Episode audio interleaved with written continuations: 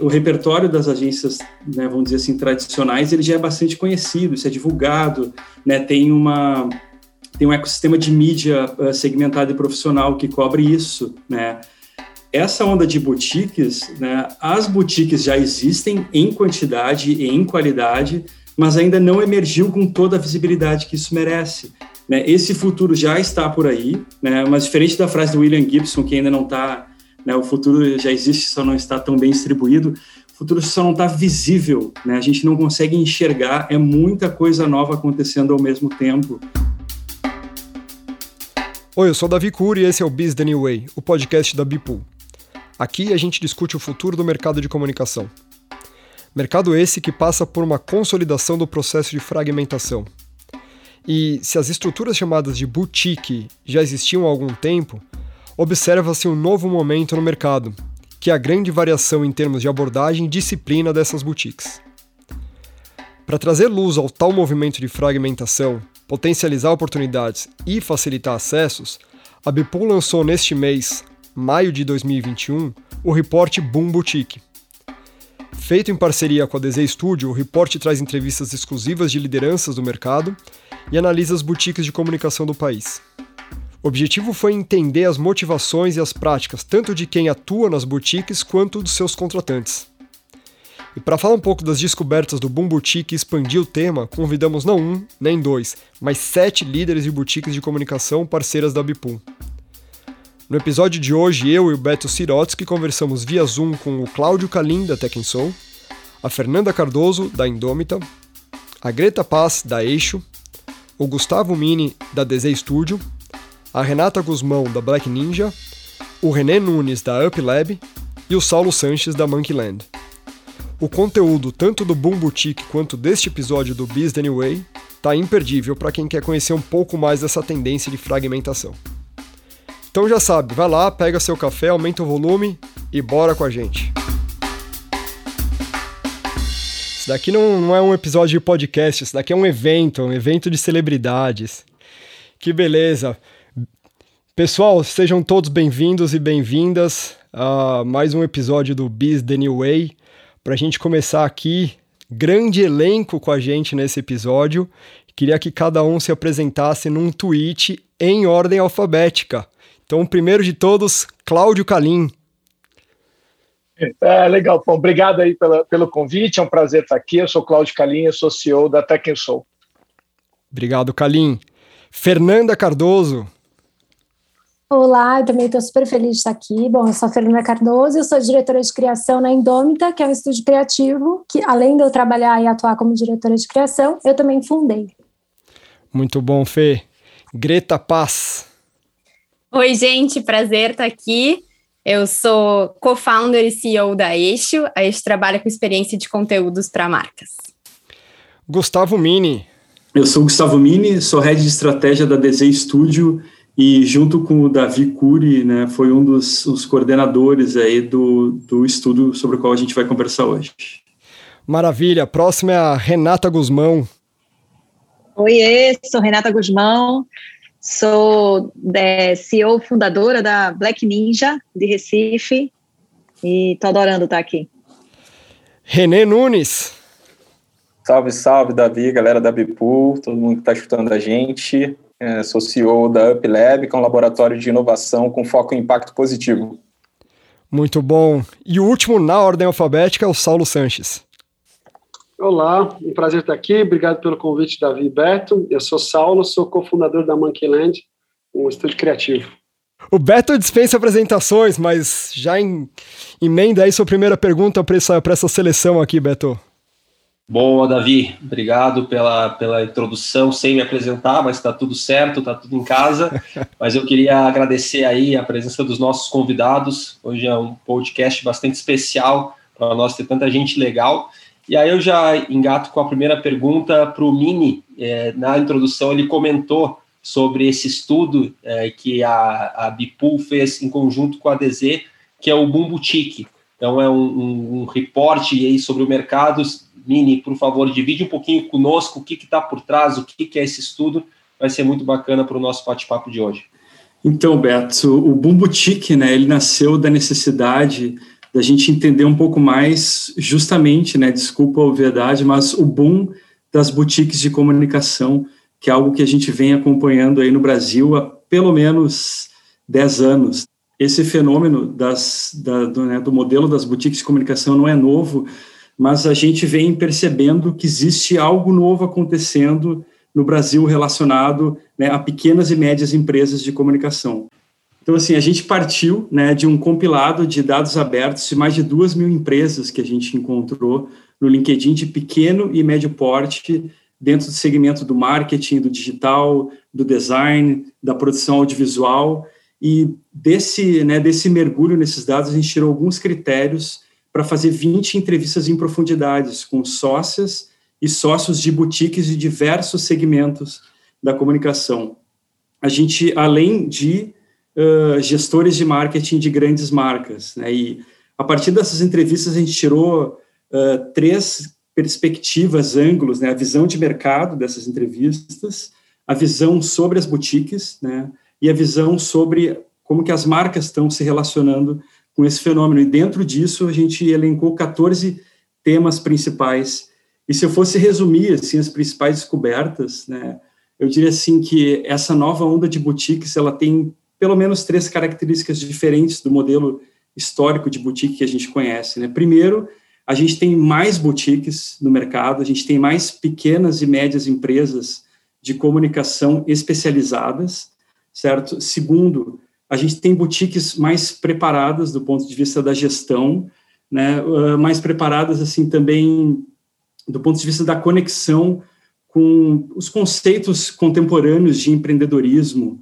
né, como são empresas que já nascem com um propósito, são empresas que estão ligadas no movimento do capitalismo consciente, né, e uh, em terceiro a gente tem uma onda de boutiques uh, mais variada, de entregas mais variadas. Então, historicamente as boutiques elas eram geralmente mais focadas em entregas criativas, né, então a gente tem agora boutiques de criatividade, focadas em design gráfico, focadas uh, no escopo do digital, nos diferentes escopos do digital, né, na criatividade digital, no storytelling, nas, na performance. A gente tem boutiques de RH, né, que inclusive tem duas, uh, duas sócias que foram entrevistadas por Report.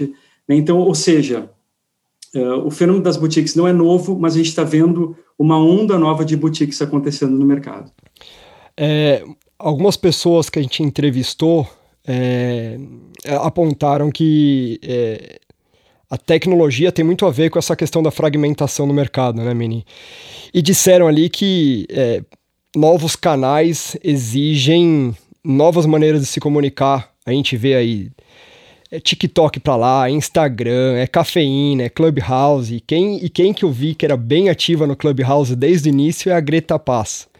Greta, não só você como pessoa, mas a, a Eixo como um todo se aprofunda muito nessa questão da, dos canais e, e como se comunicar de formas diferentes, né? Como que vocês fazem para se manter atualizados e atualizadas, entender essas nuances de canais, as diferenças, o que, que funciona em uma plataforma, o que, que não funciona em outra? Então, Davi, as plataformas são canais e a gente enxerga sempre como uma oportunidade no concept sempre vai ter a essência da marca, isso é muito importante sempre. Mas a gente vai se adaptando e a gente tem que estar tecnicamente muito preparados para atuar no que vem de novo toda hora. Né? Então, a gente tem que falar a língua de cada plataforma e a gente vem experimentando muitas coisas que vão de TikTok a várias outras. E eu acho que o que muda é que antes a gente saía, por exemplo, quando a gente ia produzir uma coisa audiovisual, uma, né, a gente saía com um roteiro.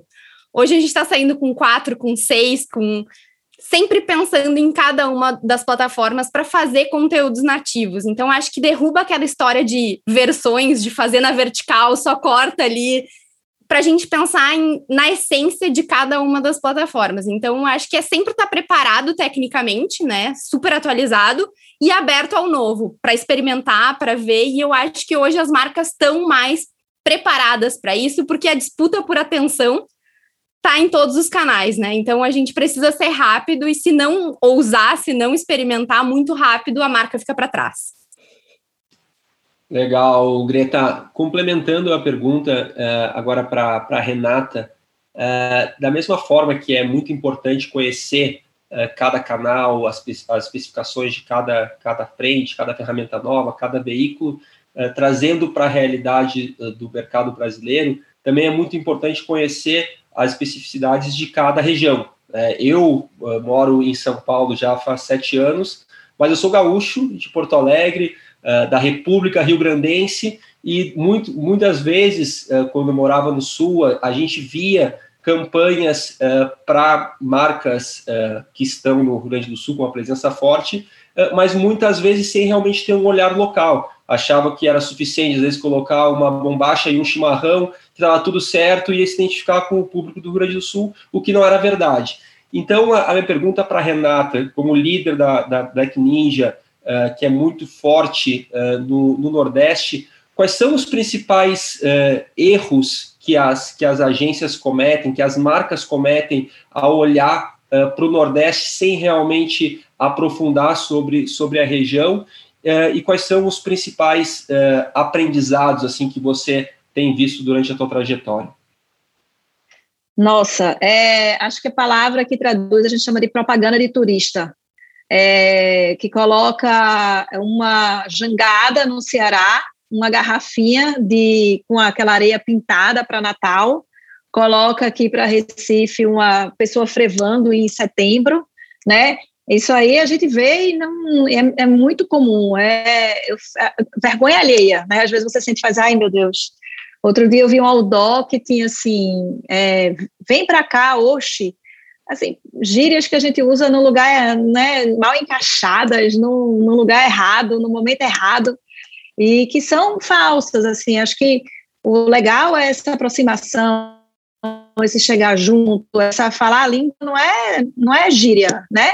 É entender o que, o que o consumidor faz, o que ele quer. A gente tem uma marca de, de alimento aqui que a gente trabalha, que a gente faz receitas nossas. E é impressionante. Uma vez a gente fez receita de patola, sabe patola de caranguejo, né? é, no digital, né? Fizemos para o YouTube, para o Facebook, linda receita, mas de patola de caranguejo, com um molho super tradicional daqui, foi o maior engajamento e comentários de todas as receitas que a gente já deu. Eu confesso que Você eu não sei o que é patola, Rei. Eu, eu, eu... Patola é aquela pata do caranguejo. Ah, pata do... é aquela ah, pata faz grande. Sentido, faz sentido. Aí, patola, já aprendeu. Quando você vier aqui, eu mostro que é uma delícia. Imagina, você não sabe nem o que é patola, e aqui é a coisa mais normal do mundo, é uma receita de final de semana divertida e é um petisco, né? E a gente fez, vamos fazer, vamos fazer os bem tradicionais daqui, foi um sucesso. A gente fez semana passada, né, na verdade, essas últimas três semanas, com a mãe de Gil do Vigor, três ações com Dona Jacira para três clientes diferentes da Black Ninja: alimento, imóveis e, e é, uma marca de eletroeletrônico de varejo foi um sucesso. E aí você compara com algumas outras ações que foram feitas, que a gente vê que não foram regionais, e aquela mulher é um fenômeno, ela é, é, é uma coisa que você, é um engajamento absurdo, as pessoas circulam pelas redes sociais, porque ele é pernambucano, né? Então, a gente chegou aí junto dela já para fazer essa ação, e a, a, forma como a gente tratou, falando a língua, né, é, é, essa aproximação do, dos detalhes, do conhecimento da rotina, do que ela faz de manhã, de tarde, de noite, de como ela de como ela pode, a gente pode colocar ela dentro de um imóvel, que era Minha Casa Minha Vida, né, bem, bem dentro aí, dentro do, do, do ambiente deles, é, foi um, um fenômeno de, de, geração de lead e de sucesso. Então, eu acho, Beto, que é, é conhecer, é, é, isso, é essa aproximação e é não forçar a barra, sabe? Não, não forçar achando que vai saber falar, porque a novela das oito coloca o pessoal falando daquele jeito que não é, não é Recife, é Recife, simples assim. Muito bom. É, eu, eu que sou nascido e criado em São Paulo, é, imagino que tem muita coisa que a gente faz aqui no, no eixo Rio-São Paulo que deve chegar até para o que o Beto está falando do Sul, né? Até no Sul deve chegar e falar, hum, isso daí é campanha que feita para o paulista para gente aqui. Deve, deve aparecer umas coisas dessas, assim, né? Assim como a gente vê, por exemplo, algumas campanhas feitas putz, regionalizados do putz, América Latina, né? Você vê que é uma campanha Isso. que só botaram uma dublagem ali e não, não, não, não fala muito com a gente, né? Então é interessante esse ponto que o Beto provocou e eu vi ó, a sua, sua visão, é super legal, Rê. Queria fazer a próxima pergunta pro, pro René, porque, René, uma coisa que apareceu muito nas entrevistas também foi questão de, de propósito.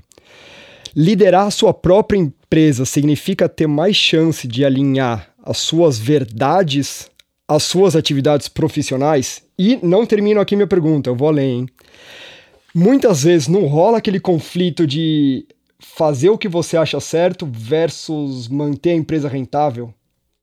Oi, Davi, obrigado pela tua questão. Assim, eu acho que essa fragmentação, né, que a gente ouviu aqui, né, o Gustavo Mini falar que está acontecendo no mercado, sem dúvida ela traz novos players, né, para dentro de um ecossistema de comunicação, de marketing, é, como esse grupo que está aqui, né, que traz cada um a sua trajetória, a sua narrativa, e com isso também a sua vontade de expressar dentro desse mercado a sua visão de mundo através do seu negócio, através do que faz do, entrega, do que entrega de valor dentro desse mercado. Então, sem dúvida, eu acho que essa fragmentação que a gente vai ver nesse estudo, que o Mini comentou, eu acho que ela reflete também essa fragmentação é, de propósitos, essa fragmentação é, profissional e de especialidades que a gente encontra hoje no mercado, como ele também citou. Então, é, eu consigo ver dessa forma assim.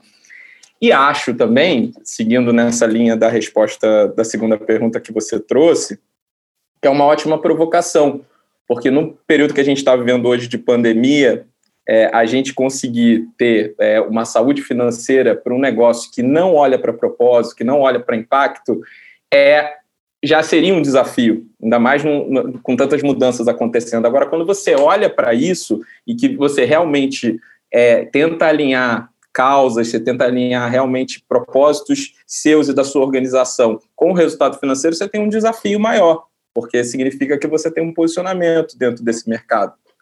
Agora, eu acho que também a gente está num momento, e eu entendo que a Bipu é super alinhada nesse lugar, da gente construir uma nova relação dentro desse mercado para que a gente não siga mais num caminho de ou a gente consegue rentabilidade ou a gente consegue falar de propósito.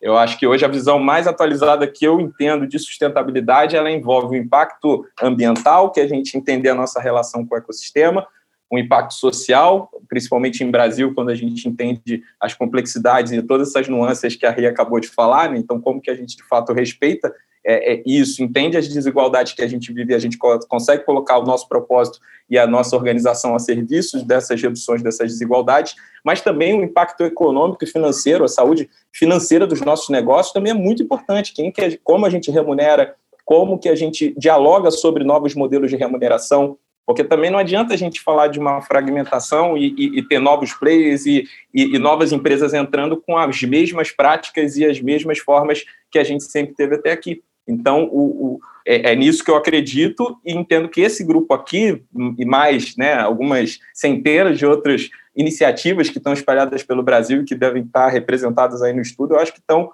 é, é, aliadas dentro desse mesmo objetivo e eu entendo que a Bipul tem um papel muito legal dentro disso. A gente já vem construindo e conversando sobre possibilidades e, e, e fazendo projetos que vão nessa direção. Então, acho isso é, também uma coisa bacana dentro dessas novas perspectivas que estão se abrindo. Super legal, René. De fato, assim, né, nós como Bipul, a gente tem um, um propósito de melhorar a indústria. Claro que os desafios são enormes e a gente também não tem a a pretensão, e é um pouco tópico achar que vai resolver tudo da noite para o dia. Mas cada conquista, cada avanço para nós é bem significativo e a gente entende assim que o saldo tem sido bastante positivo, mas tem muita coisa ainda a ser feita, né? tem vários desafios e realmente é muito legal ter tanta gente com esse mesmo espírito. Mas bom, vou fazer a pergunta agora para os corintianos, uh, Kalim e, e, Saulo, além de, além de corintianos, vocês dois lideram uh, boutiques com bastante uh, destaque, né? O Kalim lidera, é sócio uh, e lidera a Tech Soul, que é uma das agências independentes mais criativas e premiadas que a gente tem hoje no, no Brasil, e o Saulo com a mãe, que, é um estúdio pouco mais recente, mas também com trabalhos com bastante visibilidade para grandes clientes, Unilever, Nestlé e outras marcas. E aí a minha pergunta é que um dos pontos que a gente viu no, no Boom Boutique é que muitas dessas boutiques têm uma vontade maior de trazer coisas novas. Elas estão mais abertas para novidade, para provocar o cliente e para de fato fazer a coisa acontecer. Por que, que vocês acham que, que, que, que acontece isso? O que está por trás desse indicador que nós observamos no, no estudo? E vale só pelo... para complementar a pergunta do Beto, vale, vale contar um pouco do histórico aí também, Saulo e Kalim, que vem que tem carreiras extensas em grandes agências, né? Então acho que essa visão de como foi como executivo e como é agora como, como empreendedor é super, super legal ouvir de vocês. Boa. Pode começar aí, Kalim, depois o Saulo complementa, por favor. Legal.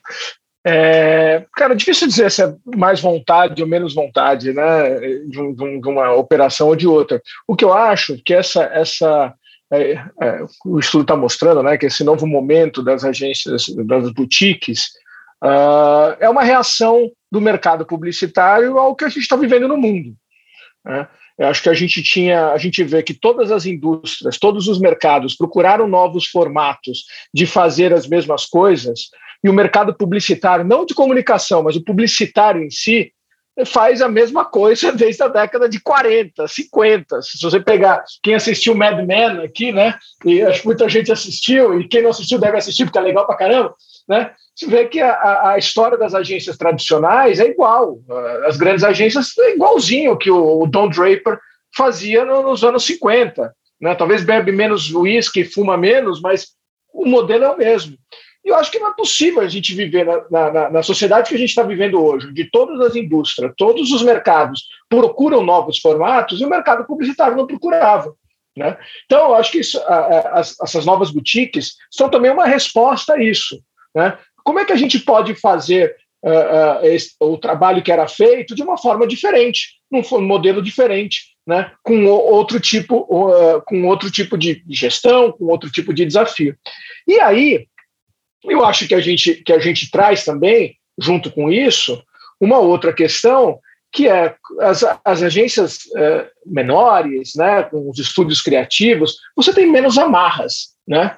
Você tem muitas vezes, inclusive, menos, menos histórico com o cliente, o que te dá uma possibilidade de testar coisas diferentes, né? Te dá uma possibilidade. Aquele não que você teve há seis, que a agência tradicional teve há dois, três anos atrás, a gente não teve. Então, o cara que está criando, ele, ele não tem esse histórico, ele está sem, ele é uma folha em branco. Né? A gente até quando a gente vai fazer apresentações para clientes novos, por exemplo, a gente costuma levar seis, sete, oito, dez ideias dos, do mais diferentes tipos, porque exatamente a gente não tem histórico. Eu não sei se o cara prefere verde ou amarelo, ou se o cara prefere o azul ou vermelho.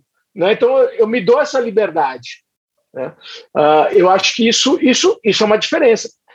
E tem uma outra coisa também que eu acho que faz muita diferença, é que os próprios anunciantes, os clientes, hoje são mais abertos a procurarem novos formatos e novas soluções porque uh, uh, há muito pouco tempo atrás uh, existia também essa, essa preocupação ou esse distanciamento dos anunciantes com relação a novos formatos.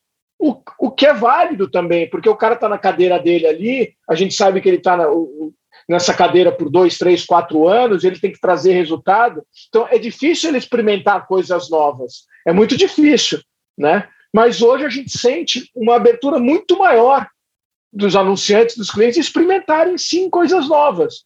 Né? E o que é muito bacana. Então, junta, muitas vezes junta a fome com a vontade de comer. Né? Então, eles querem experimentar. A gente tem agora essa possibilidade de trazer novos formatos. Então, é, tanto melhor para trazer soluções diferentes.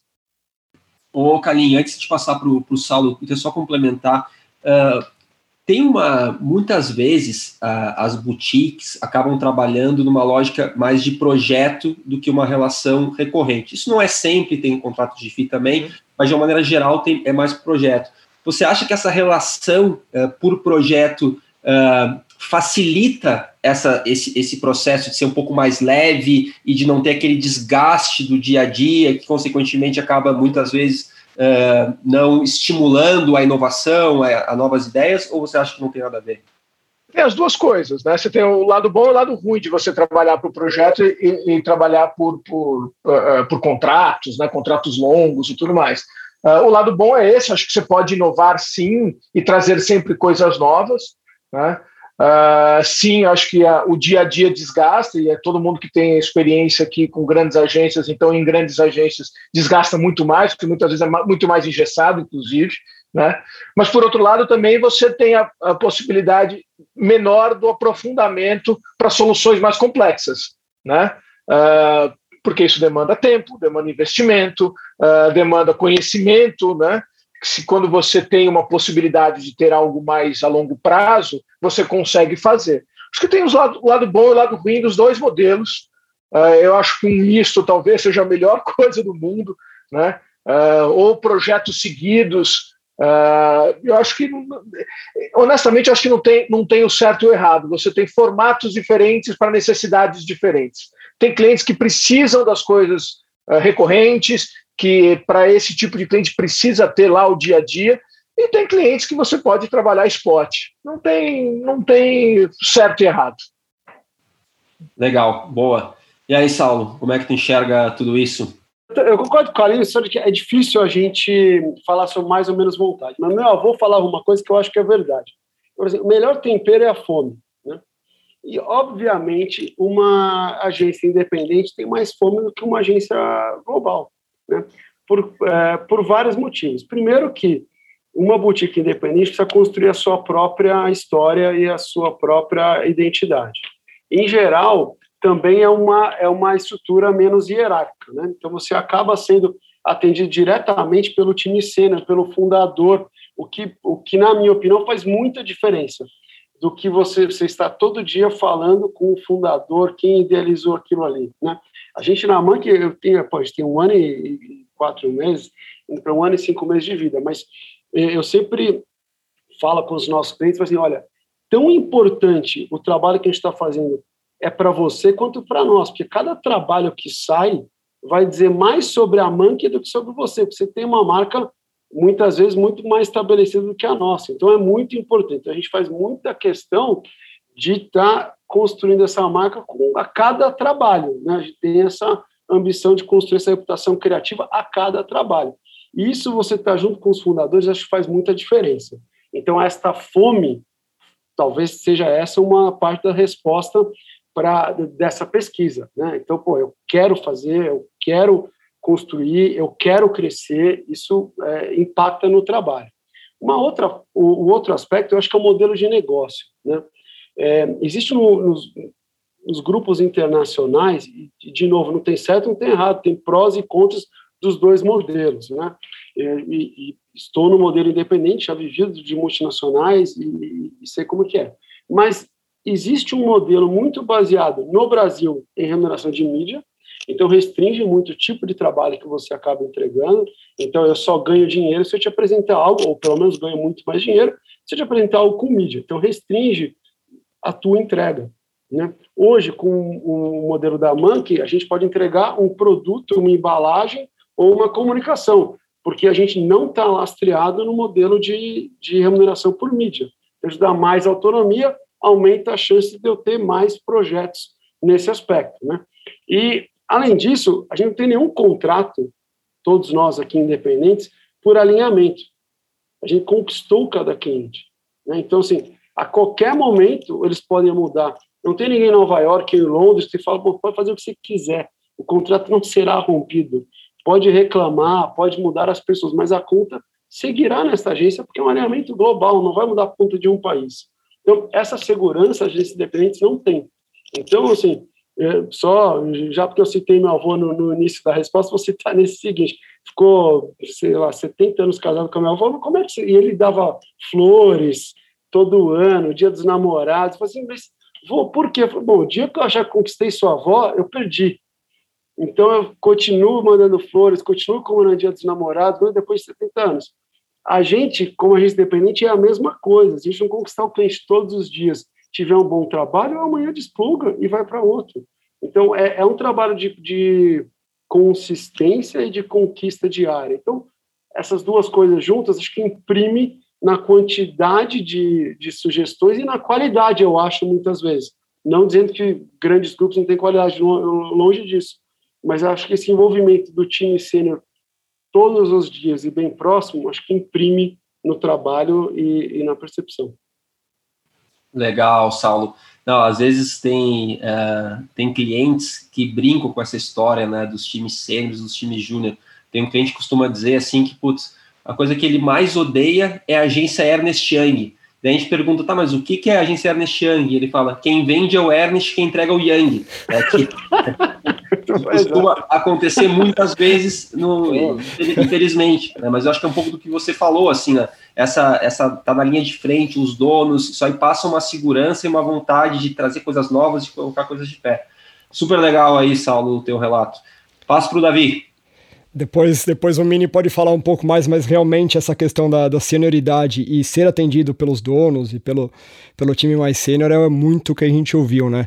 Mas essa, essa resposta do Saulo terminou exatamente num ponto que, eh, se eu tivesse alinhado com ele, como essa transição não seria, não seria tão boa, porque você falou muito do, do se reinventar e ter que conquistar todo dia e ter capacidade de olhar novas tendências e tudo mais, e acho que isso tem muito a ver com a pergunta que eu quero fazer para Fernanda que a Fê é, trabalhou, na, em, trabalhou em rádio, trabalhou em gravadora, parênteses aqui, a Fernanda te conhece da época do, da sua banda, viu, Mini? Depois ela, depois ela te fala sobre isso.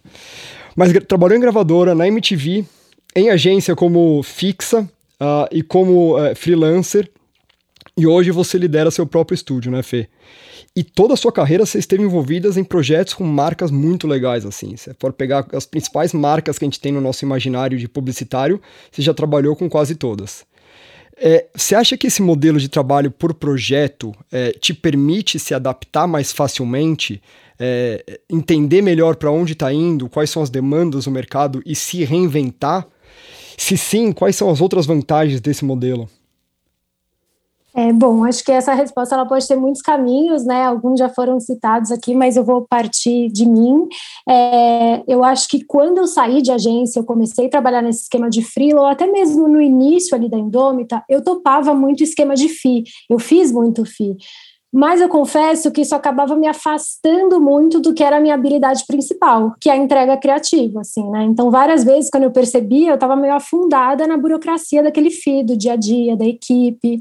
É, eu sinto que desde que eu comecei a atuar nesse esquema de estúdio criativo, conectando os profissionais a partir desses desafios de cada projeto que eu recebo, eu cresci muito como profissional. Assim, é, hoje eu acho que o modelo de algumas grandes agências, muitas vezes, ele acaba colocando o time que tem para responder a perguntas e propor soluções de algumas coisas que não necessariamente eles entendem, assim. E para piorar, essas pessoas muitas vezes elas não têm um tempo hábil para fazer uma pesquisa sobre aquele mercado, trazer um planejamento que traga um contexto real, assim, daquele consumidor, daquele produto, daquela marca.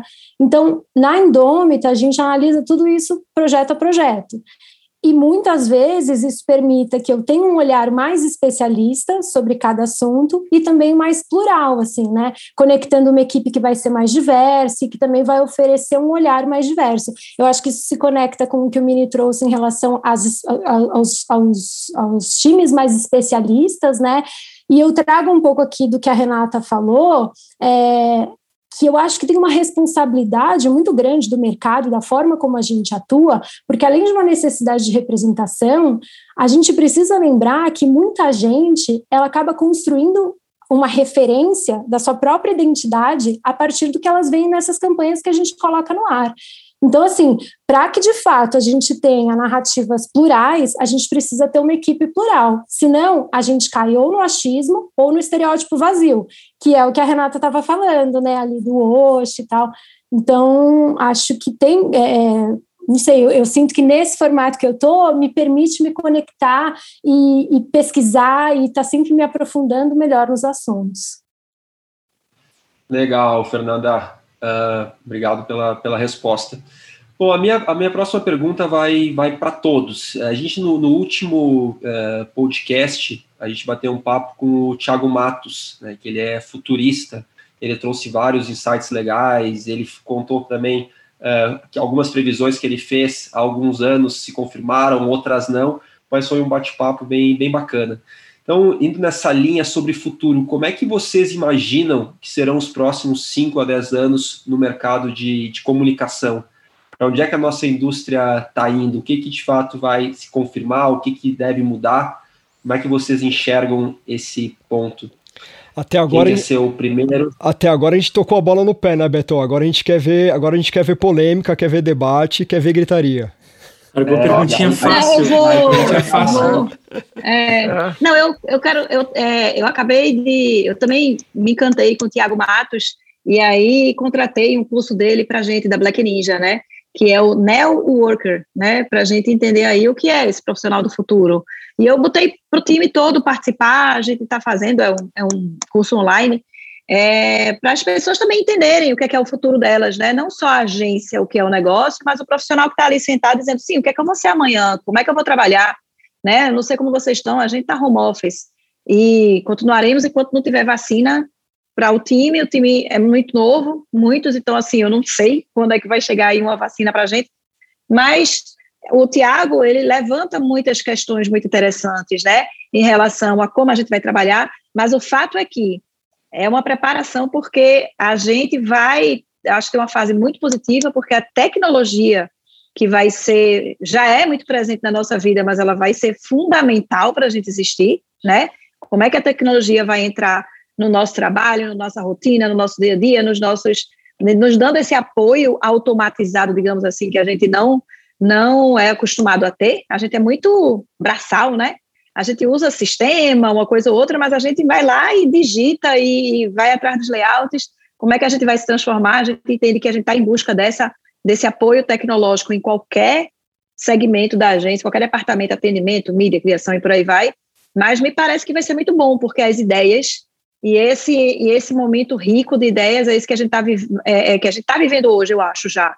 Que as ideias estão sendo muito importantes, coisa que os clientes estão muito contando com a gente para numa, numa crise como a pandemia, dizer assim, faço o que agora, o que, é que a gente vai fazer amanhã, como é que eu vou dar essa virada no meu conceito, como é que eu chego perto do meu consumidor, né, ele está pedindo muito esse apoio, a ideia voltou a ser protagonista, né, até uns anos atrás eu estava achando que estava indo, meu Deus, a gente vai ter que, vai ser só robozinho por aí, não, a, a ideia é protagonista, aí a gente vai juntar ideia com tecnologia, eu sou otimista sempre, e aí eu, eu acho que vai ser super interessante trabalhar assim, acho que a gente vai deixar de perder tempo com, com bobagens que a gente perde atualmente e vai, vai ganhar tempo para fazer o que importa.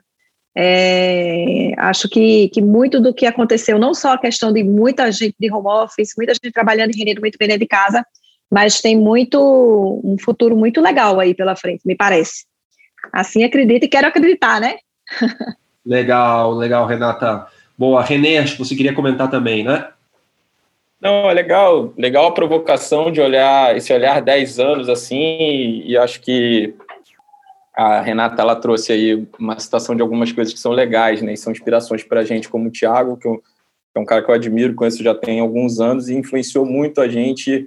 Aí, em 2016, a gente criar um núcleo de futurismo aqui na UP, que é liderado pela Lídia Zuin, onde a gente discute muito isso, leva algumas metodologias aí para dentro de cliente para olhar para isso, né? Então, é, essa é uma pergunta que eu sempre gosto, porque faz a gente sair de onde a gente está agora e realmente entender que futuro desejável é esse que a gente quer construir. Eu acho que, para além da lógica de consumo, que está mudando, eu acho que a gente tem aí, quando a Renata fala da pandemia, realmente somente a ponta de um iceberg é, muito maior é, relacionado à questão ambiental, à questão climática que a gente vai viver. Então, isso tem uma agenda global já hoje acontecendo, que é a Agenda, agenda 2030 da, da ONU, que direciona muito hoje globalmente as ações das grandes organizações. Quando a gente vê uma pauta como a pauta de SD entrando hoje dentro dos fundos de investimento e dentro das grandes organizações aqui no Brasil, é porque de fato a sustentabilidade está saindo de uma área e entrando para dentro da governança das, das grandes marcas, e isso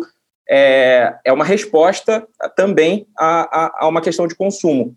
Então, o que eu entendo é que é, o consumo vai mudar é, porque ele precisa mudar.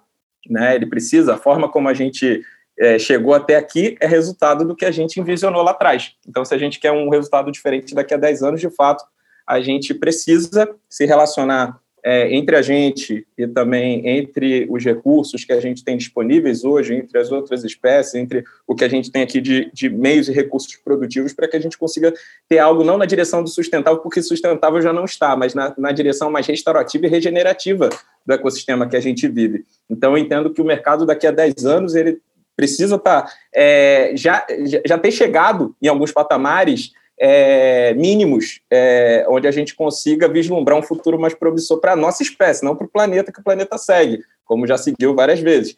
é, mas para a nossa espécie e, e, e para a nossa saúde é, financeira, para tudo isso. Não existe é, produtividade infinita é, com recursos finitos. Então a gente precisa olhar para isso. Eu acho que as empresas que estão aqui, como as nossas, e empresas que hoje estão nascendo, olhando para essa agenda de 10 anos, eu acho que são empresas que precisam se colocar a serviço de apoiar essa transição é, para que as marcas consigam levar essas agendas para dentro das organizações e utilizar de todas essas disciplinas. E aí foi bacana também que a Renata falou de, de, do digital, falou de todas essas transformações tecnológicas, mas eu, eu acho que se a gente não não entender para que, que a gente vai usar essas novas tecnologias, esses novos meios de produção, é, vão ser novos meios de produção, assim como a gente já também teve isso em outras revoluções do passado. Então, como que a gente vai usar esses novos recursos disponíveis hoje para a gente fazer as transformações e construir o futuro que a gente quer? é, é algo que me interessa muito, é, um, é, algo que a gente vem estudando aqui. Eu, pessoalmente, venho me dedicando a minha vida profissional nos últimos anos para tentar entender isso, como que eu uso todo esse capital intelectual, não só é, é, da, da, minha formação, mas da formação dos times que hoje eu lidero, é, e, e, com os diálogos que eu consigo abrir hoje dentro das organizações, para a gente juntos conseguir chegar num lugar é, mais bacana para todo mundo. Acho que é, é, isso que eu desejo aí, que eu estou tentando ajudar a envisionar junto com amigos, parceiros aqui também que estão juntos nessa jornada.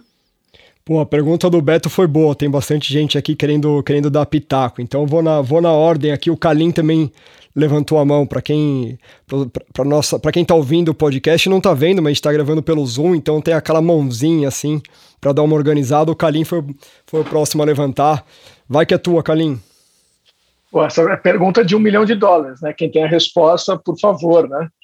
Mas eu acho eu acho que vai, vai ter uma volta ao básico, sabe? O back to the bases, porque uh, uh, na, minha, na minha visão, eu acho que o, futuro, a gente ficou muito, alguns anos aí olhando muito para dados e informações e, e, gerando muita informação, muita coisa, e precisa entender o que você vai fazer com isso, né? Eu acho que uh, o, o, grande lance aqui não é você conseguir coletar os dados e conseguir uh, cruzar uh, informações e tudo mais. É o que, que, você vai fazer com essa informação e o que, que você vai gerar com esse tipo de informação. Porque ferramenta, informação, tecnologia, os anunciantes têm muito mais que a gente. Né? E hoje tem seus times lá dentro, tem muito mais capital para investir em, em, em, novas ferramentas, em outros tipos de, de coisas. Né? Então, uh, uh, acho que a, a, a, as agências de comunicação, os, os, estúdios criativos, as boutiques criativas, como uh, queiram chamar, a gente vai ter que entender, muito, primeiro, muito bem o que, que a gente faz exatamente, para não tentar enveredar por todos os lados, que eu acho que foi um grande erro que as agências tradicionais tiveram num passado recente. Querer trazer tudo para dentro de casa, uh, isso não faz nada bem. Né? Acho que isso foi um grande erro. Se, aí e aí depois saber o que você não faz, né? Só sabendo o que você não faz já é, uma, é um grande avanço. Então, então, no que, que eu sou bom, no que, que eu posso agregar dentro do processo, no que, que eu posso fazer com que o, o meu cliente tenha, tenha sucesso, em qual, em qual pedaço aqui. E a partir disso, uh, entender junto com, as, com, com, os dados e com as informações que são geradas, sejam dentro do cliente, seja em, em dados públicos, seja dentro da agência, com ferramenta proprietária ou com outro tipo de ferramenta, o que, que eu faço com isso e, fa e consigo fazer com que cresça, com que os, os projetos avancem, com que os resultados aconteçam. É, eu acho que isso, isso, isso é uma coisa muito. Uma coisa que o René falou, é verdade. Qual é a verdade dele? Qual é, sabe, que, é, é, ele está construindo algo que seja verdadeiro dele, ele está correto, é isso aí, cara. Você tem que fazer algo que seja verdadeiro para você, para sua empresa, para que você consiga ser relevante. Né? Então eu, eu, vejo muito o futuro muito assim. O Gustavo Mini também queria, queria comentar alguma coisa, né, Mini? Olha, vou, vou fazer o trabalho sujo aí de vender o report, né? Porque, assim, é, eu acho que difícil fazer né, esse exercício de olhar para 5, 10 anos, né?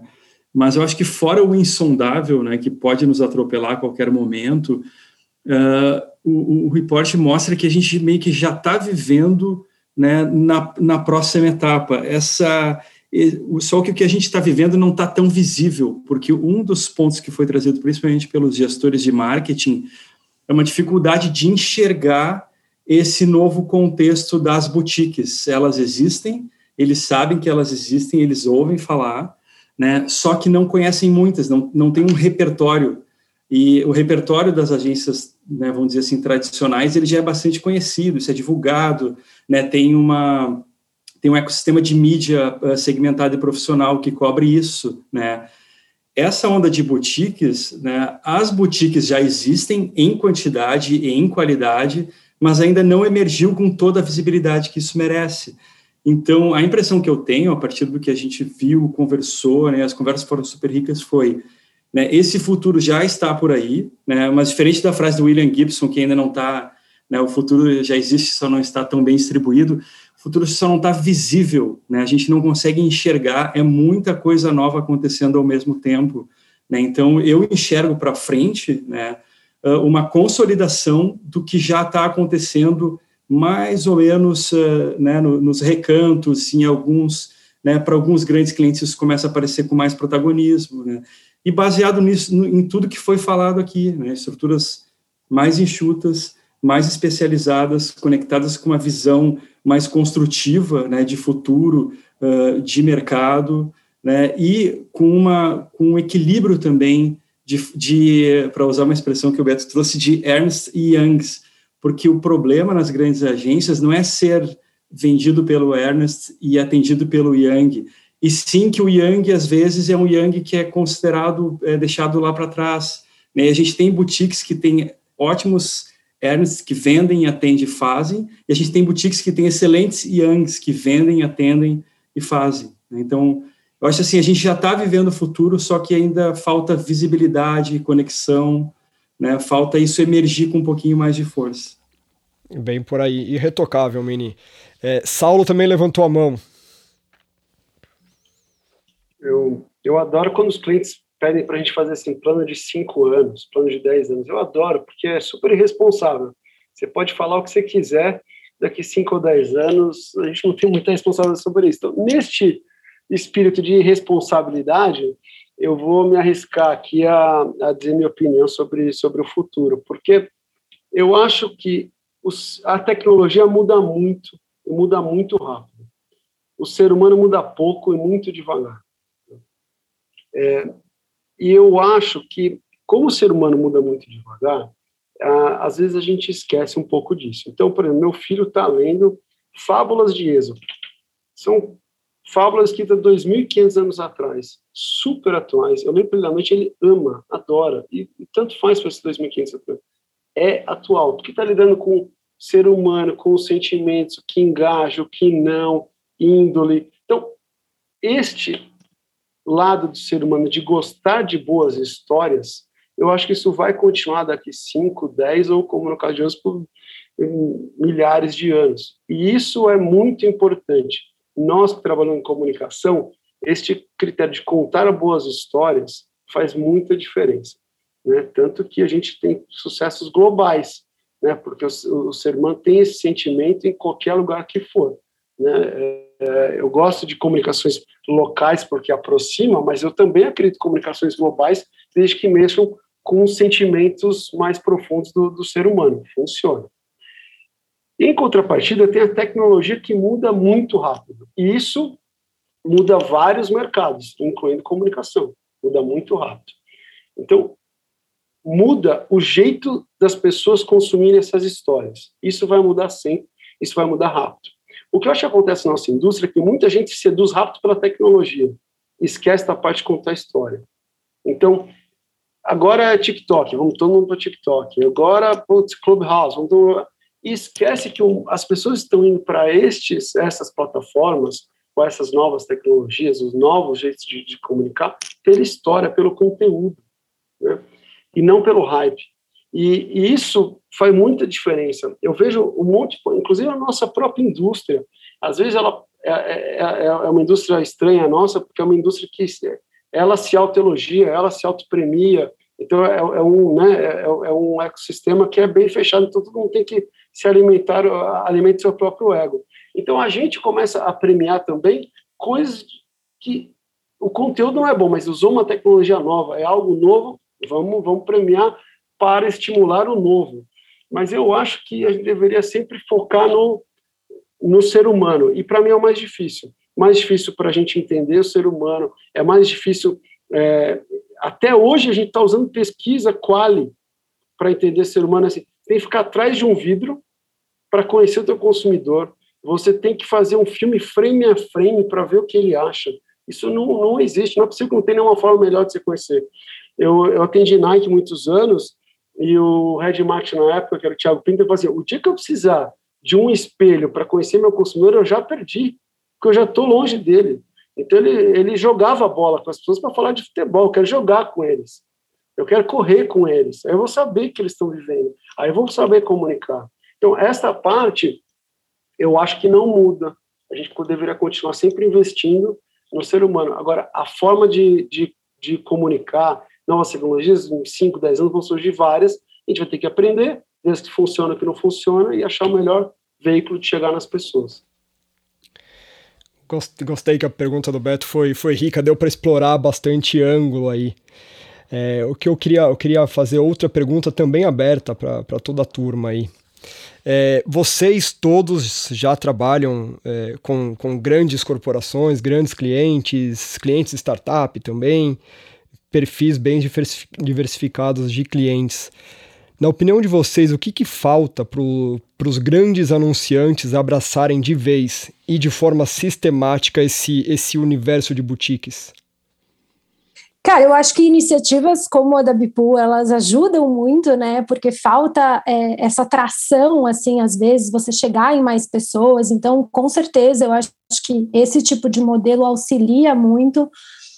Mas eu fico pensando muito é num aspecto de que hoje, assim, a gente continua valorizando esse sobrenome, assim, né? Esse selo de qualidade. A gente olha menos para a habilidade, para a entrega da pessoa e mais de onde ela vem. Então, assim, ah, olha só, era o cara que era da agência X, era o cara que era da agência Y. A gente fica colocando isso como um, um quesito mais importante do que a capacidade de entrega que aquela pessoa tem é, para oferecer para a gente. Assim. Então, eu, eu acho que a gente largar um pouco esse modelo tradicional de cartão de visita que a gente tem, sabe? Onde a gente precisa carregar esse sobrenome, ele é super importante, assim. Se a gente vai olhar até para o sistema de RH, por exemplo, das empresas, né? A gente parar, de, a gente olha um job description lá que é surreal e que quase ninguém consegue atender e aí a gente acaba sempre afunilando. A gente vai para as mesmas pessoas que tiveram acesso às mesmas coisas, que tiveram nos mesmos lugares. Então, enfim, sinto que esse seria um passo importante para que essas, é, essas grandes empresas pudessem abraçar as boutiques, sabe? Se elas largassem um pouquinho isso. Genial, Fê. E tem a ver um pouco, o Saulo citou isso, né? De é, se for pegar ali a turma da Monkey, todos vêm da, do mercado gente conhecida, mas todo dia tem que todo dia tem que garantir, né, Saulo? Não, não tem não é porque tem, tem algum histórico aí no, no mercado que está garantido. Então, sempre tem que seguir mandando flores, fazendo a analogia do, do, do vô do Saulo. A Greta levantou a mão também, vou passar a bola para a Greta agora responder. Boa. Eu acho, que, eu acho que muda um pouco essa perspectiva também das grandes empresas, né? Pelo menos a gente tem visto de uma maneira diferente. Hoje a gente trabalha basicamente com empresas da nova economia. Hoje a gente pode também, como como boutiques, mudar essa perspectiva e olhar para novas empresas que estão na nova economia, que eu acho que já estão muito alinhadas com o que o René falou. Né? A gente, por exemplo, é uma empresa B certificada, né? uma das poucas empresas de comunicação com essa certificação no Brasil. E hoje a gente está buscando outras empresas também, né, que estejam alinhadas com a questão de diversidade, sustentabilidade e por aí vai. Então, acho que hoje o, a oferta pode ser muito maior do que as grandes empresas que sempre estiveram na mira de todas as agências, de todas as empresas de comunicação. E acho super positivo, assim. Ótimo, Greta. É, Saulo, Saulo também. Você não, baixou, baixou, levantou a mão ou você eu levantei de novo, mas se ba quiser eu posso baixar. Não, também, vai com tudo, meu, vai com tudo. Depois a gente passa para o Calinho René. Tá bom. Cara, o que eu acho que falta para as grandes empresas abraçarem uh, boutiques criativas, cara, muito é tempo e disponibilidade. Eu, se eu fosse CMO, é muito difícil, porque com a fragmentação, com a fragmentação dos meios, aconteceu também a, a multiplicação dos fornecedores que eles têm. Né? Então, assim, é, a, quantidade de fornecedor que eles precisam hoje em dia, coordenar é muito grande. E você fala, pô, você coordenar mais um, é, é, muito difícil, né? Então você fala, é, você imagina que antigamente você fazia campanha 360, 360 graus. Era, eu vou fazer um PDV, um filme, um negocinho de digital. Hoje é, são 360 coisas, literalmente. Em geral, ele tem que envolver muitos fornecedores, porque está claro que esse modelo de full service não existe. Uma agência que faz bem tudo não existe. Isso os, fornecedores, os clientes já entenderam e entendem que precisa fragmentar seus fornecedores. E é muito complexo você entrar. E como nós todos aqui trabalhamos com serviço, é muito difícil você comprar serviço, porque você não pode experimentar, né? Produto você vai, experimenta, compra, não usou, não gostou, eu, eu não uso de novo. Agora, serviço é muito difícil. É, tanto que tem essa prática que, que é horrível de, de concorrência numa expectativa de tentar entender como é o serviço, porque já que eu não comprei ainda, eu quero ter essa amostra grátis aqui. E, e, é, e, é, muito ruim. Então, geralmente, no caso de boutique, quem é que compra boutiques? Quem conhece os profissionais ou acha uma proposta completamente inovadora e quero inovar, quero testar, já conheço, sei da qualidade, vamos fazer algo junto. Né? É, por isso, acho que o Beto comentou lá atrás de que a maior parte acaba trabalhando por projeto. Porque eu falo, bom, deixa eu testar esse negócio, deixa eu ver como funciona. E aí, se for legal, eu, eu, eu continuo. Então, eu acho que, somando de um lado, sermos super pressionados e sobrecarregados com o trabalho, e do outro, uma dificuldade de você testar é, serviço, é, é, mais difícil. Mas aos poucos, acho que conforme a gente, esta mesa aqui, muitos outros como nós, fomos criando mais, foram criando cases mais famosos de boutiques, fazendo para diferença em marcas, e aí essa barreira é, acaba diminuindo. Pô, eu já vi, fez para tal marca, deixa eu testar também, deixa eu tentar esse modelo, e aí o, o mercado acaba movendo, mas acho que vai movendo na velocidade do sucesso que as boutiques foram tendo. Por isso que acho que quanto mais unido esse mercado for, melhor será para todos. Conte conosco para isso. Kalim, você também tá, tá com a mãozinha levantada aí. Eu, eu, ia dizer exatamente o que o Saulo falou, cara, concordo 100% com ele, porque eu fico me colocando também na posição do, do, do diretor de marketing, de gerente de produto, que muitas vezes ele quer é, testar, quer conhecer coisas novas, realmente não está satisfeito com, a, com o produto final que ele recebe hoje, mas a dificuldade é imensa, é dificuldade burocrática, é dificuldade é, de tempo, é, é dificuldade, inclusive, internamente, peraí, para que, que esse cara está escolhendo essa agência? Será que ele está ganhando algum por fora, porque é amiguinho, porque não sei o que? Cara, é uma dificuldade mesmo. Sem contar que o cara vai ficar lá dois, três anos naquela cadeira, ele tem que entregar o quarter, né, naquele, naquele quarter ali. Se não der resultado, um cara novo que ele está testando, vão apontar o dedo para ele vai dizer: pô, tá vendo? Você não fez com a agência lá, você testou a novidade, você não conseguiu tal quarter, e agora? Né? Então, eu, eu entendo esse cara, a dificuldade que ele tem. E, e, e aí, acho que o melhor a melhor forma da gente quebrar essa barreira é com trabalho bom. É isso que o Saulo falou, é com trabalho bom pra, com, com o nosso trabalho, o trabalho que todos nós estamos fazendo aqui, para empresas de diversos tamanhos. Eu acho muito legal isso que a Greta trouxe, dessa nova economia, que muitas vezes possibilita, inclusive, a gente colocar bons trabalhos na rua e mostrar nossa capacidade, porque eles têm menos amarras e têm menos é, burocracia é, decisória. Então, pô, vamos testar com eles também, vamos fazer, é, tem a possibilidade de você colocar bons trabalhos, né, para que as as, as, as, grandes empresas de hoje vejam, né? Que concordo com a Greta, porque as, as grandes empresas de hoje não serão as grandes empresas de amanhã, não necessariamente, né? Mas é, é, para que eles possam olhar, porque realmente eu, eu, entendo a dificuldade desse cara. Uma vez a gente participou de um processo, é uma historinha curta. A gente participou de um processo de uma grande empresa, grande mesmo, das grandes indústrias automobilísticas do país, tá? E ele chamou algumas agências para participar desse processo e a gente foi chamado, tinha dois anos até quem sou. Cara, a gente ficou super lisonjeado. Pô, a gente com as grandes agências do país, o cara chamou a gente. Tal. Beleza. E no discurso todo que ele, que ele fez, é que ele, que ele, eh, no dia que ele passou o brief, é que ele queria novos modelos, novos formatos, novos jeitos de se fazer. Ele estava por, por isso que ele estava chamando outras agências e tal. Não sei o que. Falou, pô, é a nossa vez, cara. Nós vamos conseguir ganhar esse cara pô, é a nossa, desses caras todos que estão aqui, o nosso é o mais disruptivo, é o mais diferente, é o mais novo e tal, né? Beleza, apresentação. Puta, a apresentação foi ótima, foi espetacular. O cara amou, falou tudo que eu sempre quis ouvir. Quando acabou, ele desceu, foi almoçar com a gente, que a gente fica em cima de um bar. Sei, todos sabem, nosso escritório é em cima. Na época que a gente podia é, ir ao escritório, ficava em cima de um bar. Convidamos o cara a ir ao bar. O cara desceu para almoçar com a gente, ficamos tomando chopp. Pô, foi muito legal. Dali a três dias, é, dali a uma semana, vem a, a resposta das agências finalistas. Né? Ao MAP FCB e Low. Porra!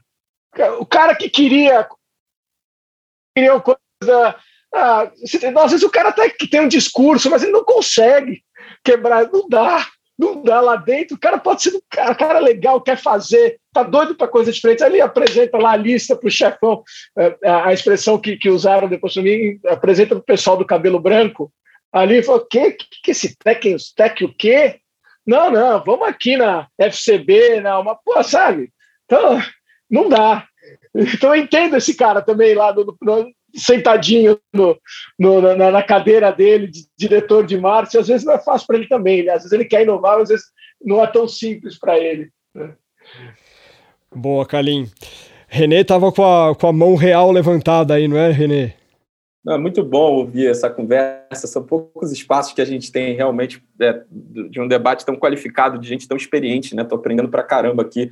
Mas eu estava dizendo justamente isso, que parece que a gente está é, é, tá percebendo que é, é, essa fragmentação que dá origem hoje às boutiques, ela também está acontecendo dentro das grandes organizações. Então, eu disse que não foi nenhuma vez, nem duas, nem três vezes que grandes organizações nos procuraram e entregaram né, um projeto, confiaram na gente um projeto, e aí com base muito assim no modelo que eu acredito muito, que é nas credenciais, né? Se eu já mostrei que eu consigo fazer isso, eu tenho cases, eu tenho resultados, eu tenho reconhecimentos de mercado, eu tenho, eu mostro meus profissionais.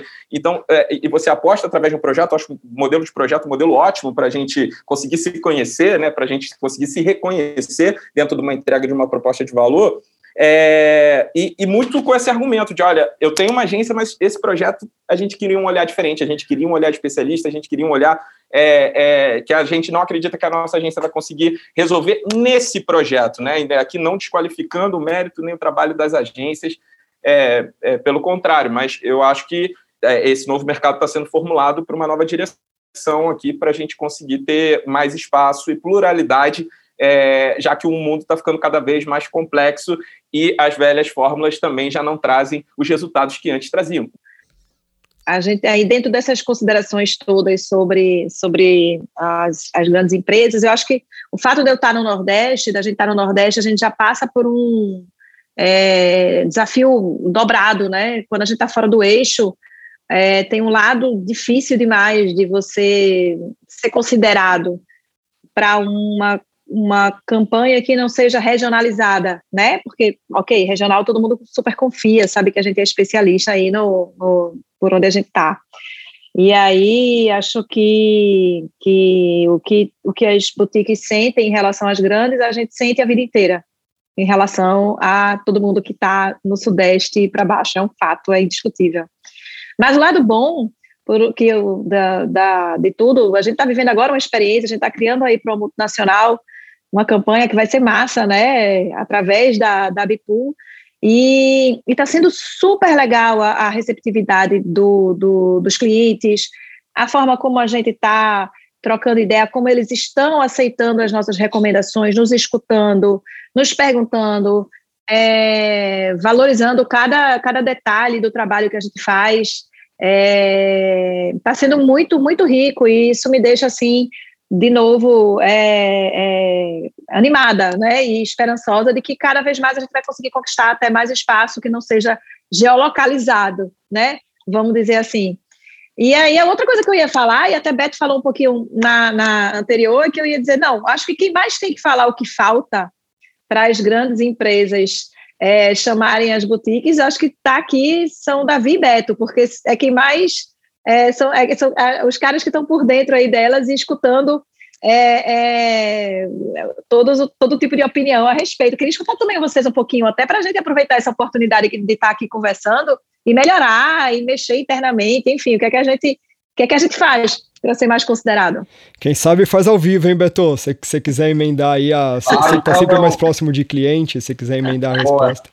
Não, eu faço um breve relato, que legal, Renata. Que a gente está vendo, assim, a, gente sente que os, que os clientes estão mais abertos para testar novos formatos. A gente acha que ainda é, é, uma, é uma mudança, não é da noite para o dia, mas a gente sente que está mais aberto. E a própria pandemia, que é uma tragédia mundial que a gente está vivendo, mas tem um lado que ela impulsiona novos, novos modelos, novos formatos, e cai também a questão da barreira geográfica. Antes da pandemia, a gente via um certo uh, receio de muitos clientes de trabalhar com boutiques, às vezes que não estavam nos grandes uh, centros, então existia um certo, um certo receio, mas eu acho que a, o que a gente está sentindo é que a pandemia está mudando um pouquinho esse, esse cenário. Os clientes mais abertos, caiu um pouco a barreira geográfica, está tudo mais online mesmo. Então o que a gente está vendo é isso, assim, é, existe um, um, um, um, movimento de mudança, mas não é da noite para o dia, mas existe mais essa, essa predisposição e quando eles fazem um trabalho e testa e testam e funcionam, eles vão lá e começam a repetir o comportamento. Então, do lado da Bipool, o que é muito legal é que todos os clientes que usam a plataforma uma vez, eles repetem e começam a ter uma, uma recorrência e começam a se abrir para o novo. Não é fácil, às vezes, dar essa virada. O nosso processo também dentro de multinacionais é um processo lento até começar a aderir. Mas quando começa, a coisa vai. Então eu estou muito uh, otimista no cenário de, de boutiques, estúdios e obviamente no modelo que a, que a Bipool uh, lançou para o mercado. Eu acho que a gente tem, vai, vai colher junto com vocês os frutos aí. Já está colhendo alguns frutos, mas vai colher cada vez mais daqui, daqui em diante. É legal assim ver alguns projetos já tendo uh, mais visibilidade, os projetos na plataforma crescendo, o, o, o tipo de projeto. A própria Tech Soul, que está aqui conosco, na, na figura do Kalim, uh, fez o, liderou um projeto para uma marca muito representativa dentro de, de Unilever, que, que é Dove, foi premiado, ganhou, ganhou Clio, está tá na linha, está sendo uh, cogitado para vários outros prêmios e tal. Então, acho que isso aí tudo fortalece esses novos modelos. Então, o, a perspectiva é muito boa. Eu acho que isso é. No próximo Boom Boutique é algo que a gente vai ver diferente já uh, como, como resposta. Esse é meu, meu feeling, assim. Greta, você também estava tá, tava pedindo espaço aí para dar, dar o pitaco.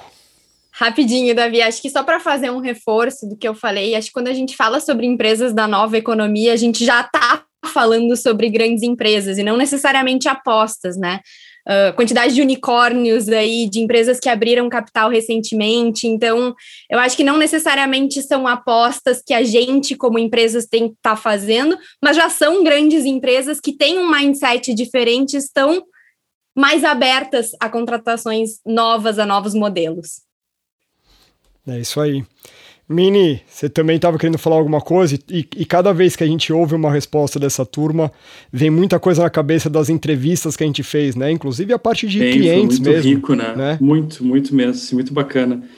Mas até agora eu vou fazer um comentário off-report, assim, para não ficar só vendendo o report, que ele, ele, que ele vende por cima. Essa é uma pergunta super interessante, né? O que, que falta? Eu acho que uma coisa que falta é o seguinte Fernanda, que já trabalhou com música, né, diretamente, sabe que todo, todo novo movimento musical, né, ele, ele é composto assim, tem os artistas, né, tem, às vezes tem um lugar geográfico e sempre tem algum, algum movimento novo de imprensa também, né, uma, um veículo dedicado àquele movimento.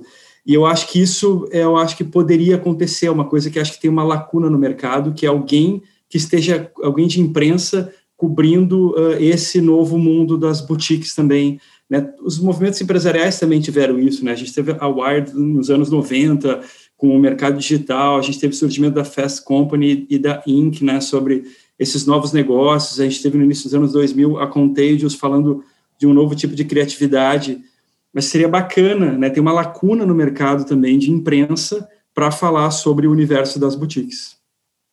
Turma, uma, um, o que a gente é, enxerga também é, é aquele aquele executivo, aquele criativo, aquele produtor que está uh, ah, numa estrutura, mas está flertando ali com empreendedorismo, né? O cara, o cara olha para o lado, vê vários, vários ex-colegas que, que montaram suas boutiques e, putz, vocês sabem melhor que ninguém do, dos perrengues que passam, mas muitas vezes a turma olha e fala, puta, tá, dá certo, né? Dá trabalho, mas também dá resultado. Que, que vocês diriam para quem está pensando em empreender? Seja, seja montar sua boutique de comunicação, seja fazer qualquer outra coisa de negócio.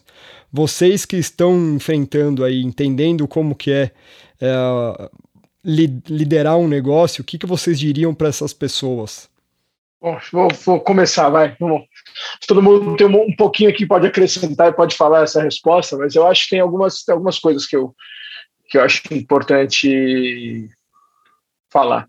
Primeiro, que o sobrenome que você, que você usa, ele dura muito pouco. Né? É, o Calim da África não existe mais já há muito tempo. Né? Então, dura muito pouco.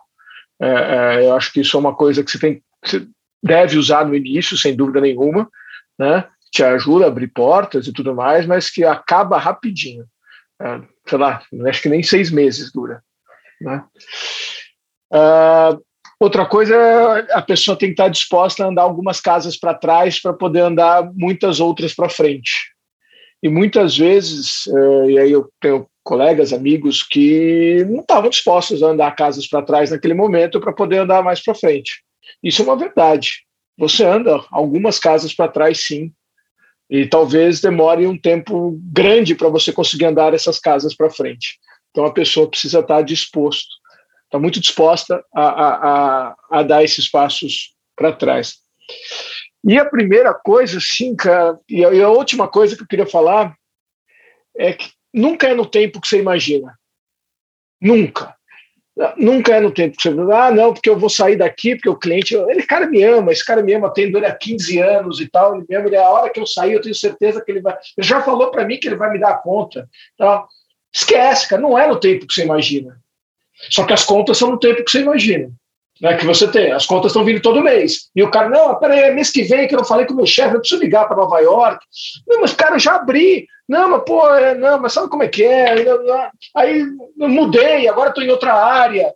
Pô, mas você tinha me dito, as contas estão vindo você está ali. Então, nunca é no tempo que você imagina. Então, você tem que estar, tá estar tá disposto a enfrentar esse tempo, ou tem que estar tá muito bem. Uh, uh, preparado para aguentar as tormentas, porque as tormentas vêm muito, muito rapidamente. Eu vou dizer, na minha opinião, é que empreendedorismo não é para todo mundo. Não é para todo mundo.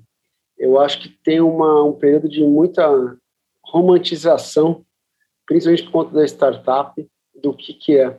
é um tempo atrás me chamaram para fazer uma palestra na faculdade e eu sinto que a molecada, principalmente, quer empreender com essa visão seguinte: eu vou ser milionário antes dos três anos, antes dos 30 anos. É, se, e aí, este movimento empreendedor via startup tem esse jeito sexy, mas vem junto com uma ficção muito grande. De falar assim, outro dia eu li, li uma, um estudo que eu fiquei bem surpreso, que foi feito no Vale do Silício, quais são as startups, qual que é a idade certa para você empreender. As startups que mais deram certo no Vale do Silício foram empreendedores com 45 anos.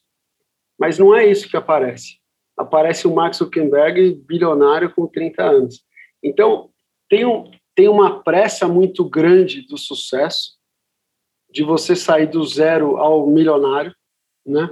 E, e essa expectativa é, não deveria ser isso. Como é que eu construo isso? Como é que eu vou construir? Então, tem uma. Um, eu acho que esse, o mundo das startups é muito legal. Pô, inclusive, temos startups como, como clientes, mas essa expectativa de eu vou criar um modelo que é escalável para eu vender e ganhar na saída, é isso que acaba levando muita gente para o empreendedorismo hoje em dia, essa fantasia. Né? No, no nosso caso, pelo menos no nosso aqui da Monkey, a gente construiu um pouco diferente, porque ele trabalha com comunicação. Eu acho que o, o Martin Sorrell acabou com o mercado de comunicação quando ele decidiu ganhar dinheiro em escala com comunicação. E aí ele foi vender um mercado financeiro, que tem que bater a cada quarta. É muito difícil você escalar comunicação de uma forma global como uma startup. Vocês, a Bipool, tem um modelo maravilhoso, porque é um modelo que lida com comunicação e que escala. Né? Em geral, quando é serviço, precisa de pessoas, você tem poucos Fábio Fernandes, poucos Nizans no mundo, poucos É, é, então, assim, é difícil você dar essa escalada, a não ser que você pasteurize qualidade, né? Então, muita gente é bom em fazer pão, mas pouca gente é bom em fazer padaria, né? E são habilidades completamente diferentes. Assim como o cara pode ser um belo criativo, mas não é um, um bom diretor de, de, de criação, porque ele não é bom em gerir pessoas ou processo, ele é bom em criar, né? Então, eu acho que esta fantasia do empreendedorismo deveria acabar. É o seguinte, é trabalho duro como qualquer outro, não tem este negócio. Eu, quando pô, abri a Monkey junto com os meus amigos, então, meu Deus, vai ficar rico rápido, pô, sai alguma coisa, olha lá como é que é, também quero. Mas na hora que vem isso que o Kalim falou, da vida como é que ela é, o, o boleto caindo versus o, o que está acontecendo, é muito diferente. Eu acho super comum isso, porque é uma empresa como outra qualquer, né? É, então, eu acho que não deveria ter essa... Assim como eu não acho que a boutique é a solução para todo mundo, nem para o mercado. A boutique é uma solução específica que não é, ainda não escalou para alguns anunciantes para alguns problemas. Não é para todo anunciante nem para todos os problemas. Né? Empreendedorismo é a mesma coisa, não é para todo mundo e nem para todo perfil. Então, se você quer empreender, precisa estar tá a fim de, de remar, trabalhar duro e não com esse plano de vou sair em alguns anos para, pelo menos eu penso assim, né? Vou, vou criar algo, vou vender e vou sair. Eu acho que isso, para o nosso mercado de comunicação, é um pouco irreal nesse momento. Bom, Saulo, já deixou claro aí que a Monkey não está à venda. Não, a gente colocou isso em contrato. Renata, você também queria, queria falar alguma coisa? Acho que é isso, acho que é, empreende se você tem o espírito, porque não vai acontecer nada, nada chega de presente, nada é fácil, nada é rápido. Olha, a gente rala, a gente luta, não é brincadeira não, viu? Eu sempre digo, meu Deus, por que tem que ser assim, tão, tão, tão longo e tão cheio de voltas o caminho? Por que não chega assim, pá, uma conta linda, maravilhosa? Ah, não, eu tô ligando porque é, é, isso até uma vez aconteceu comigo, meu telefone tocou São Paulo, e para quem não sabe, aqui em Recife, São Paulo é trote, né? Ou é da Claro, ou é da TIM, ou é da Vivo. Quando ligam 011, não atenda, é roubada. E aí, esse dia eu resolvi atender. e aí era o diretor de marketing da Heineken perguntando se a Black Ninja topava ser agência do pool de agências da, da parte de brand experience. Eu disse, nossa, nunca imaginei que isso ia acontecer na minha vida, que o telefone ia tocar, ia ser da Heineken, perguntando se a Black Ninja podia ser agência, mas assim, aconteceu só uma vez, tá? Nunca mais. Então, se alguém aqui quer empreender e estiver escutando, raríssimo isso acontecer, a relação é a que, a que a gente já, já sabe que tem que ser. Geralmente é a agência ligando para o cliente e não vice-versa, né, Rê? Não, nunca. Isso aí aconteceu, foi, foi incrível, foi inédito. Muito bom. Greta, você também tá com a mãozinha? É, assim, eu empreendi com 21 anos, então para mim, né, falar de carreira é falar de empreendedorismo e sim, geração Y uh, compra, né, essa reportagem aí que, que o Saulo falou, e eu tenho muito cuidado quando eu tento falar sobre empreendedorismo para não glamorizar o negócio, porque é a geração burnout, é a geração que está muito ansiosa, que quer dar certo antes dos 30, e, e enfim, isso, eu, eu acho que essa galera não entende a real dimensão do que é empreender. empreender, para mim, é fazer muito menos do que a gente gosta e muito mais do que a empresa precisa que a gente faça. E depois até fica tudo meio confuso, porque quando a gente vê que entra numa coisa, sei lá, financeira, jurídica num momento, e vê que a gente mudou o resultado da empresa, que a gente fez o negócio acontecer, é mágico. Então a gente começa a não entender muito bem exatamente o que a gente gosta. E eu vejo muita gente empreendendo com a motivação de fazer não, agora eu vou focar naquilo que eu gosto. E, e, a realidade da empresa não é exatamente essa, né? A gente tem muitas coisas em volta, assim. Então, acho que a gente tem que estar apaixonado do porquê empreender. Isso tem que ser a nossa motivação, né? Então, eu queria muito uh, criar a empresa que eu quisesse trabalhar. Eu não encontrava no mercado uma empresa que, que me seduzisse, que eu falasse, nossa, é nesse lugar que eu quero trabalhar, e essa foi minha motivação, né? Depois ser uma empresa B, depois e, e eu acho que isso é muito legal, assim. Então, entregar as melhores soluções, ver o resultado para o cliente. Então, acho que o empreendedorismo ele está vendido de uma maneira muito fantasiosa e a gente precisa ter muito cuidado, assim, porque gera muita frustração, né? Então, a quantidade de gente que vem falar, né, e provavelmente com todos vocês também, nossa, o que, que eu estou fazendo que não está dando certo? Meu amigo, leva muito tempo para algumas coisas darem certo, né? Então, acho que é um cuidado bem grande. Quem está pensando em empreender precisa focar muito no porquê. Por que fazer isso? E por que, que isso faz sentido? E você, Fê, que, que você acha? É, eu vejo que uma coisa que foi importante, assim, para mim da Indômita foi me cercar de pessoas que pudessem me ajudar a encontrar aquelas respostas e de dividir um pouco dos desafios que a gente estava passando, sabe? É, eu não vou ter todas as respostas, eu não vou saber todas as respostas, e eu me lembro que quando a gente começou a conversar com outras boutiques, com outros estúdios criativos, a gente começou a identificar que essas pessoas estavam passando pelos mesmos desafios que eu estava passando, assim, isso foi muito importante, sabe, essa troca é, de momentos, das jornadas ali que a gente estava vivendo como empresa, elas foram fundamentais para que a gente encontrasse as soluções, sabe? A própria Bipool, eu me lembro quando a gente se conectou com a Bipool, foi exatamente nesse momento, onde eu falava com vários outros amigos que tinham suas respectivas boutiques e a gente falava, cara, como que a gente ganha atração? Como a gente vende? Eu não sou vendedora, eu não sei vender. E aí, o que, que, eu, né, que, que eu vou fazer? Eu entendo que é, a gente tem que separar. Uma coisa é a minha vontade de empreender, outra é o entendimento que eu tenho da minha real habilidade para fazer aquilo, sabe? Então é importante que a gente esteja aberto para essas conversas. Então, não sei, a minha dica seria converse com as pessoas que estão ao seu redor, troque essas experiências, busque alternativas, porque tem muita gente legal que está afim de te ajudar, que está afim de trocar, que está afim de contar das suas próprias experiências e aprender com as que ela vai ouvir, assim. E essa é a riqueza do trabalho em rede, né, Fê? A gente enxerga tudo isso muito de uma forma líquida. Hoje, é, boutiques podem ser concorrentes, talvez aqui vocês são correntes, mas estão colaborando um com o outro, trocando informação. Podem colaborar é, com negócios também, se juntar e se acoplar e, e complementar é, capacidades aí. E né, as coisas sendo claras, transparentes, a gente enxerga que o mercado ele, ele, ele se movimenta de uma forma muito mais dinâmica. Acho que o, o René também queria, queria pontuar alguma coisa aqui, René. Sim, é, eu acho que o empreendedorismo deu tudo que eu tenho hoje na minha vida. Assim, eu estava fazendo as contas aqui é, e são 18 anos que eu empreendo. Né? Então, é, o empreendedorismo, para mim, assim como foi e é para milhares hoje, milhões de brasileiros, a única oportunidade, muitas vezes, né? Eu que venho, sou um um empresário afro-brasileiro de origem periférica dentro dessa indústria, então é, realmente acho que as coisas para chegar até aqui, para estar num espaço como esse, não foi fácil. É, e o empreendedorismo me deu essa oportunidade.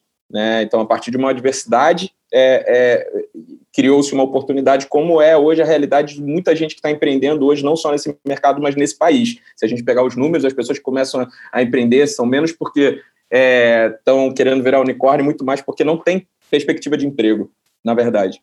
Então, essa é a dura realidade que a gente enfrenta hoje nesse país, do ponto de vista econômico. Então, comecei criando uma revista, depois é, me coloquei em outras experiências, até chegar na UP há 10 anos atrás, não como sócio fundador, mas ajudei a transformar a, a empresa para o que ela vem se apresentando para o mundo hoje.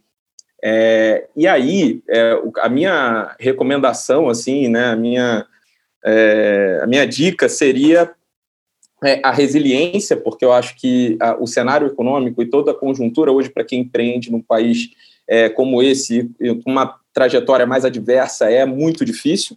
É, mas acho que a resiliência é uma qualidade muito, muito comum entre os empreendedores, né? Você enxergar realmente de uma adversidade, você entender oportunidades, que eu acho que, inclusive, essa fragmentação desse mercado, tudo que a gente conversou aqui hoje, é muito oriunda, modelos de negócios novos a partir de, dessas oportunidades e até mesmo de uma fragmentação e de uma, e de uma pseudo-crise que a gente olha e fala, putz, cara, é uma crise ou é uma oportunidade, é, e aí você é, encontra ali um modelo que responde às necessidades do que do, do que está se apresentando. E a outra coisa que eu acho que a Greta trouxe bem é, é, é, essa questão de você encontrar um motivo para fazer isso genuíno, né? Porque se você encontrar esse motivo, né? Tem um mentorzão meu da vida que ele fala isso: quando você alinha o seu modus operandi com o seu modus vivendi, é, as coisas fazem cada vez mais sentido e as adversidades elas ficam menores, e aí com isso pouca coisa consegue te parar. Então eu, eu acredito muito nisso, na verdade sou fruto de acreditar nisso é, desde que eu comecei nessa jornada 18 anos atrás e tem muito caminho pela frente, muita coisa para aprender, mas acho que são duas características que eu desejo muito para quem está é, empreendendo num país como o Brasil, na realidade que a gente está vivendo hoje, 2021. Pô, pessoal, achei super legal os comentários de você sobre é, empreender. Realmente não é fácil, às vezes as pessoas acabam glamorizando, mas o fato é que empreender é, é, muito mais do que tu ter um negócio. Empreender é fazer acontecer, é colocar de pé. Tu pode empreender dentro do, de uma empresa que é intraempreender, tu pode é, botar de pé um projeto pessoal que é empreender. Então, acho que vale também a gente estender o olhar sobre empreendedorismo e cada um tem dentro de si alguma característica ligada a essa frente de, putz, de, de atitude, de botar de pé. Então, acho que esse é um, um ponto também que eu queria fazer esse registro papo tá, tá ótimo, mas para respeitar o tempo de vocês, o que a gente combinou nisso, então eu vou fazer a, a última pergunta, que é o que a gente sempre faz para todos os nossos convidados, que é o nome do nosso podcast, né? Se o B é o novo A. Na visão de vocês, não tem certo ou errado, é muito legal ouvir as diferentes respostas, diferentes perspectivas, mas na visão de vocês, o B é o novo A? O que, que vocês acham? Bem, para mim, aqui no meu ponto de vista e, e, toda a história aqui da, da Black Ninja e a minha vida profissional, eu acho que o B sempre foi o A. Não é nem o novo A, acho que a gente sempre veio aqui pelo B. Então, o B é o A, faz tempo. Boa, Rê. Quem mais? Eu, eu, eu, queria, eu acho que o B está na hora de virar um, um grande de um abecedário, na verdade né? muito mais do que um A, o abecedário inteiro, porque as possibilidades são imensas, né? as formas de fazer não tem uma forma única de fazer, cada um de nós tem um jeito diferente de fazer e cada um de nós faz da, da sua maneira com, com excelência e está tudo, é tudo certo, não tem um melhor, não tem um pior. Né? Então, eu acho que mais do que querer ser um A ou, ou, ou atingir o nível do formato antigo ou da, ou da, entrega de excelência do formato antigo, a gente tem que ser é, do nosso jeito e fazer isso é um grande abecedário aí né, de A a Z. E esse B tem que, tem que conseguir entregar essa excelência e cada um do seu jeito. Acho que está aí a riqueza das coisas. Vai lá, Fê, já emenda. Eu acho que é isso que o Kalim trouxe é super importante, assim, né? Essa pluralidade, essa multiplicidade. A gente está falando, quando a gente está trazendo essa questão do B ser o novo A, é exatamente sobre novos olhares, novas perspectivas, e que eu acho que não somos nós que estamos dizendo que deveria ser assim, e sim uma demanda do mercado, das necessidades das pessoas, né? Que estão aí conversando com a gente. Então, acho que nesse sentido já passou da hora. Como a Renata disse ali, existem muitas pessoas que sempre foram o B e que estão buscando buscando aí, né, esse, esse lugar, esse olhar, eu acho que uh, é, é, fundamental que a gente comece a olhar para esse abecedário de forma mais ampla e que a gente possa trocar mais do ponto de vista de, de entrega, de modelo de negócio, de modelo de remuneração, de tudo, assim, eu acho que a gente tem que pensar em novas alternativas, e é isso que a gente tem que, né, se propor a fazer e a buscar. E aí, Greta, eu adorei o que o Kalim falou do, do abecedário. Acho que sim, existem muitos caminhos e muitas alternativas. Isso é muito legal. Acho que a gente trabalha com comunicação e eu sempre falo que o que a gente faz é potente, o que a gente faz transforma. E, e, eu acho que o único ponto é que não tem um planeta B, não tem um. Então, algumas coisas não tem mais outras letras, né? Tem até no, todas as manifestações aí das questões ambientais falam: there's no planet B né? Então a gente tem questões que são urgentes que, que a gente precisa mudar, não tem mais como ser A, não tem como ser do jeito que a gente levou até aqui. Então acho que através da comunicação a gente consegue mudar muita coisa. Pô, acho que a gente pode mudar o, o nome do podcast, Beto, para Biz The New Alphabet.